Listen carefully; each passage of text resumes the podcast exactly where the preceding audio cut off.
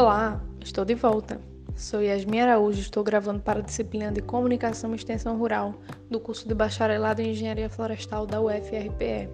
A disciplina é ministrada pelo professor Oscar Zúñiga e hoje iremos abordar os textos A construção do objeto quilombo, da categoria colonial a conceito antropológico, de Veronique Boyer, Quilombos e Quilombolas, Cidadania ou Folclorização, de Ilka Boaventura, e Sobre Imagens e Quilombos, Notas a respeito da construção da percepção acerca das comunidades quilombolas, de Luiz Fernando Cardoso. Vamos começar?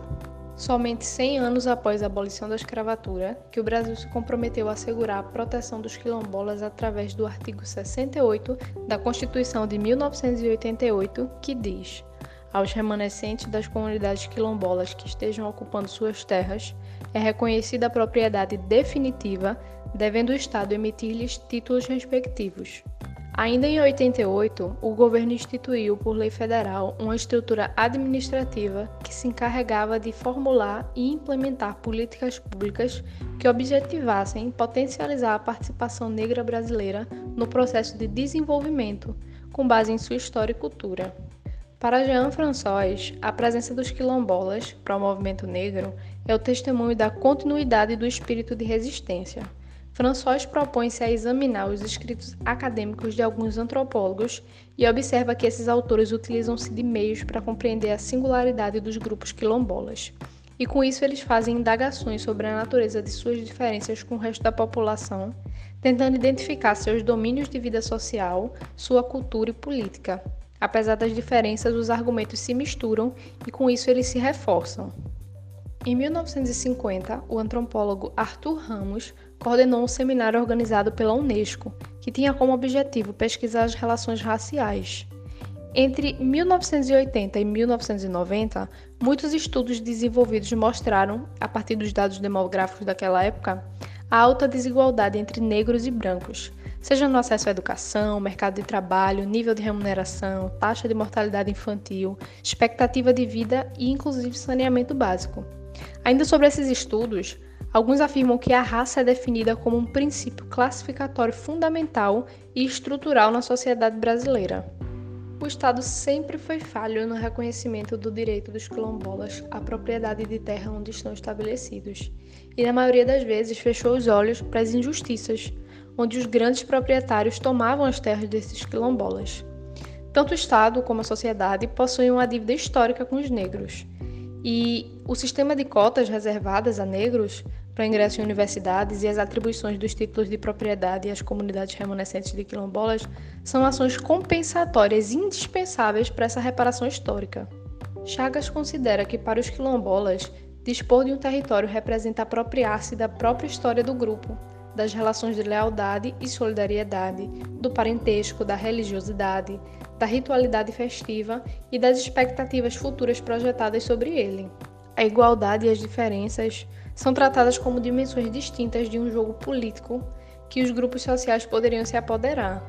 A redefinição do quilombo não transformou apenas em um conceito, e sim em uma categoria jurídica inclusiva, permitindo que um grande número de populações pudessem resgatar os seus direitos sociais e territoriais. Agora falaremos sobre o texto Quilombos e Quilombolas, Cidadania ou Folclorização, de Ilka Boaventura. A autora inicia o texto apresentando três experiências, três episódios que foram vivenciados por ela. O primeiro, ela estava dentro de um avião e foi questionada sobre como identificar um quilombola em meio aos outros passageiros.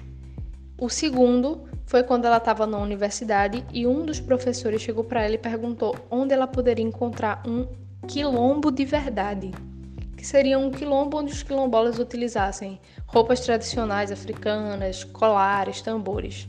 Nessas duas situações, ela explicou que seria impossível, já que os indagadores eles estavam querendo, não queriam ver a realidade, eles queriam ver um personagem de um quilombola e um quilombo praticamente teatral e voltado apenas para a exibição da cultura.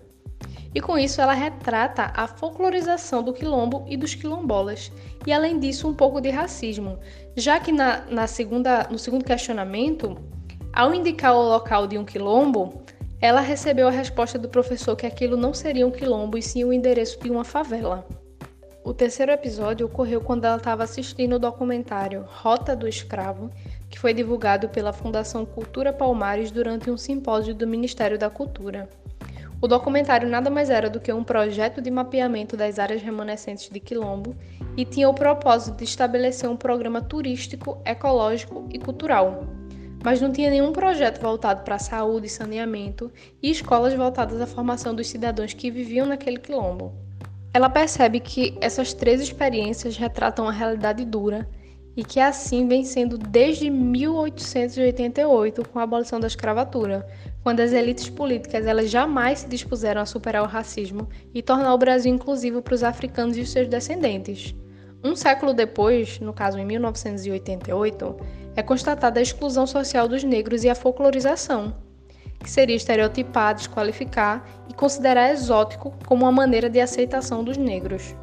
Para Lopes Siqueira e Nascimento, quilombo é um conceito próprio dos africanos bantus que vem sendo modificado através dos séculos.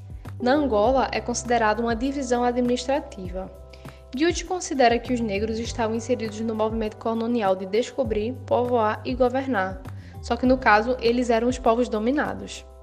Os quilombos são considerados uma das mais importantes formas de resistência e oposição à ideologia racista.